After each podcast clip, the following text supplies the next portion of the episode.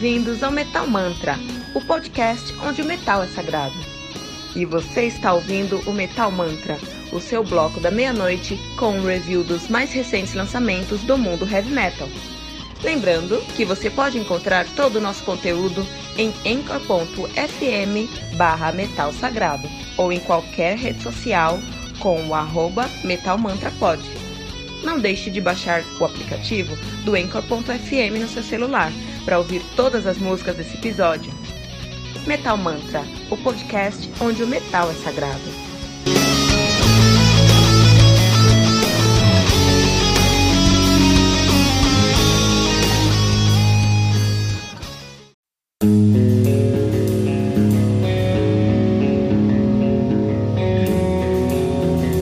Pera aí rapidinho.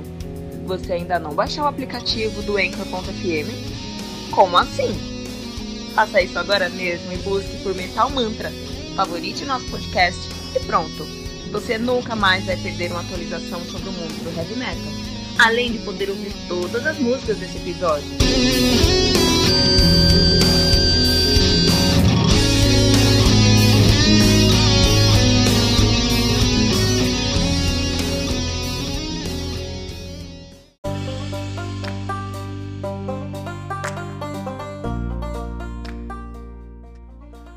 Mark of the Necrogram do Necrophobic, álbum lançado no dia 23 de fevereiro de 2018 pela Century Media Records. O álbum conta com 10 músicas, totalizando 48 minutos de play. O Necrophobic, que é uma das maiores bandas de death black metal de Estocolmo, na Suécia, nativa desde 1989.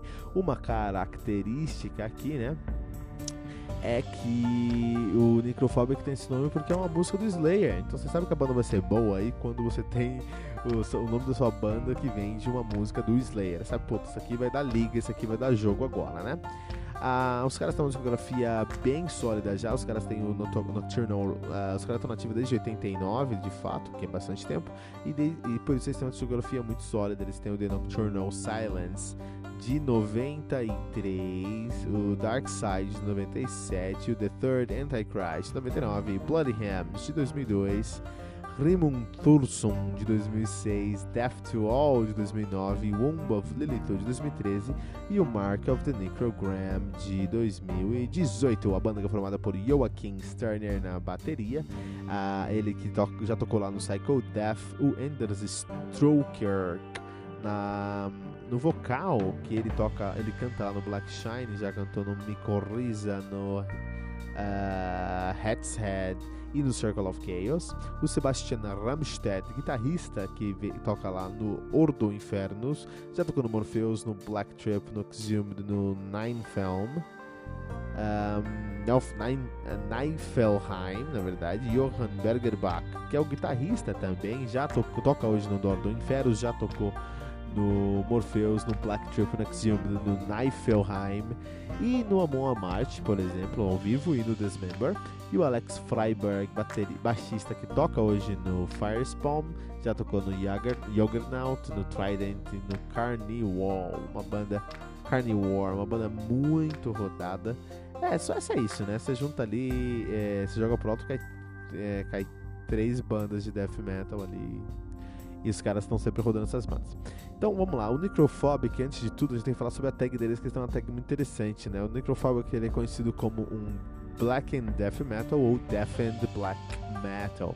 E essas duas uh, tags são bem interessantes, elas, porque elas parecem ser muito próximas, elas são muito distantes. Então, uh, antes de entender o que é um Black and Death Metal e o que é um Death and Black Metal, a gente precisa entender o que é o black metal e o death metal. Então, o black metal, como característica do black metal, você tem um som mais arrastado, um som mais angustia.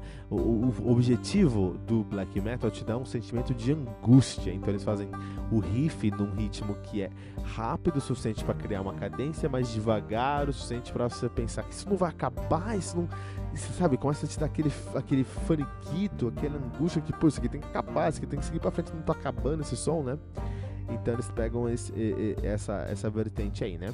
O black metal tem como característica uma bateria num blast beat, ou seja, bateria muito rápida, que pode ter cadências também, mas ela é muito rápida em geral. Riffs que são rápidos sim, mas são muito simples, geralmente é só um power chord seguido, né? Uh, e um vocal um pouco mais agudo e gutural. Então, são as características do black metal. O death metal, por sua vez, é muito agressivo. Assim como, assim, uh, assim como a angústia está para o black metal, a agressividade e técnica está para o death metal. Então, o quanto é relevante o sentimento de angústia para o black metal, para as bandas black metal, é relevante a técnica, a agressividade que vem da técnica pela, para as bandas de death metal. Então os riffs são geralmente mais técnicos, mais rápidos, mais fortes, mais pesados, mais agressivos. Eles tendem a trazer um padrão mais intricado e complexo também. A bateria ela acaba sendo rápida, até às vezes tão rápida quanto black metal, mas tem mais técnica, ou seja, mais complexidade. O vocal acaba sendo mais ritmado do que o black metal. O vocal de black metal é uma coisa horrível, cara. É um cara com a voz aguda gritando como se estivesse sendo sufocado. Esse é o black metal. O death metal não. O death metal tem um cultural com uma técnica maior. O death, o death metal ele traz uma vertente uh, mais melódica em alguns momentos. Então você pode ter mais melodia no death metal. Por isso tem uma vertente até do black metal, que death metal que é o melhor melodic death metal, né? Que já é diferente do death metal com certeza, mas vem, é, tem tudo a ver ali, tem uma pegada ali dentro, né? Uma outra vertente do death metal é a técnica, né? Uma, um outro ponto muito relevante no death metal, é uma característica muito importante no death metal é a técnica. Por isso que o, tem uma outra vertente também do death metal que é o tech death, ou technical death metal muito grande no Canadá e na França que são bandas de death metal que exageram na técnica e fazem sons extremamente intricados, né? Mais recentemente nós temos uma nova técnica que é o prog death metal também, né? E lá no black metal a gente tem o atmospheric black metal que traz todos esses elementos que eu falei do black metal, mas adiciona um teclado muito mais presente sinfônico, né? De um Borg aí, por exemplo. Todavia, quando a gente fala que uma banda é deafened black metal, é, a, e, ou ela é black and death metal, apesar das tags serem parecidas, a sonoridade acaba sendo bem diferente. Por quê? Se uma banda é death and black metal, ela tem elementos de black metal, ou seja, ela vai ter um blast beat mais, é, mais presente, uma guitarra mais simples um vocal mais estridente, mas com elementos de death metal. Então tem tudo isso que eu acabei de falar, mas aí vai colocar ali uma guitarra mais complexa, por exemplo, puto death and black metal, ou um, uma melodia mais presente, black, é death and black metal também. Então é um black metal de origem com elementos alienígenas que veio do death metal que faz sentido ali.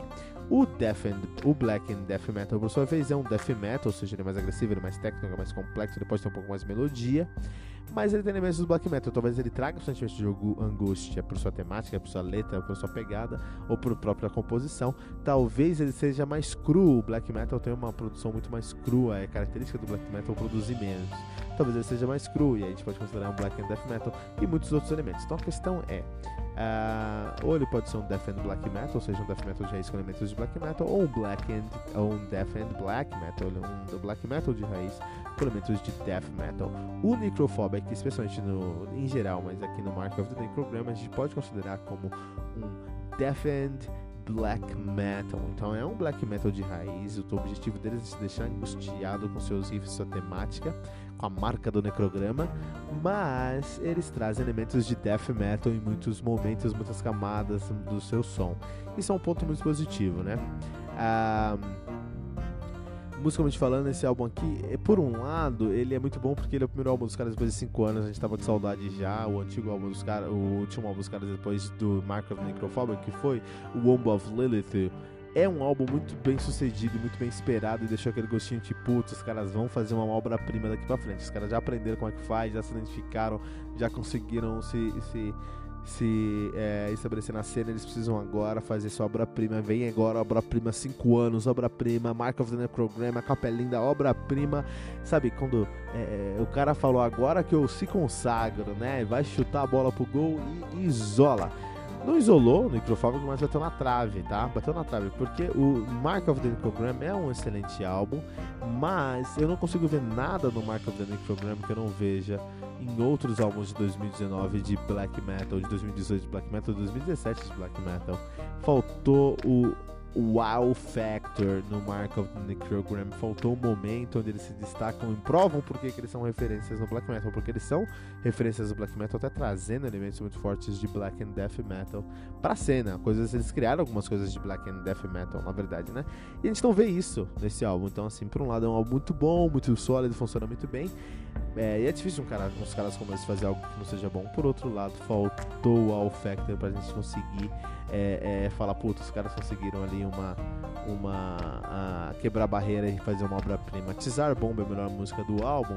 Tizar Bomba, e se o, Tizar, se o álbum seguisse a linha do Tizar Bomba, esse aqui seria uma obra-prima. Mas eles perderam isso e trouxeram mais black metal do que é, eles trazem mais death metal cada vez mais no álbum, esquecendo as influências de death metal, que é o som característico deles, né? Isso é um pecado para a fanbase e aqui para o Metal também. 3.6 pentagramas dourados, Mark of the Necrogram do Necrophobic.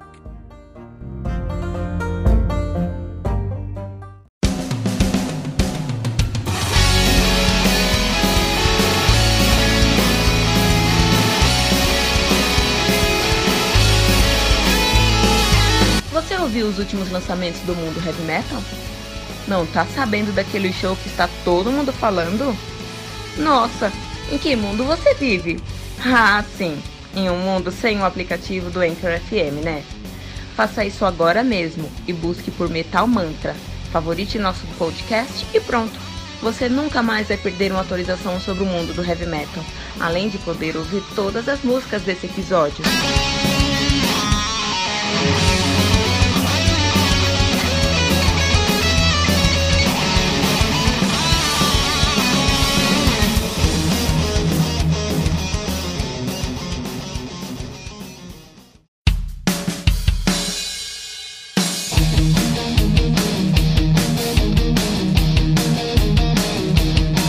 E ficamos por aqui com mais um episódio do Metal Mantra, o podcast onde o metal é sagrado. Lembrando que você pode encontrar todo o nosso conteúdo em anchor.fm barra metal sagrado ou em qualquer rede social como arroba metalmantrapod. Não deixe de baixar o aplicativo do anchor.fm no seu celular para ouvir todas as músicas desse episódio. Metal Mantra, o podcast onde o metal é sagrado.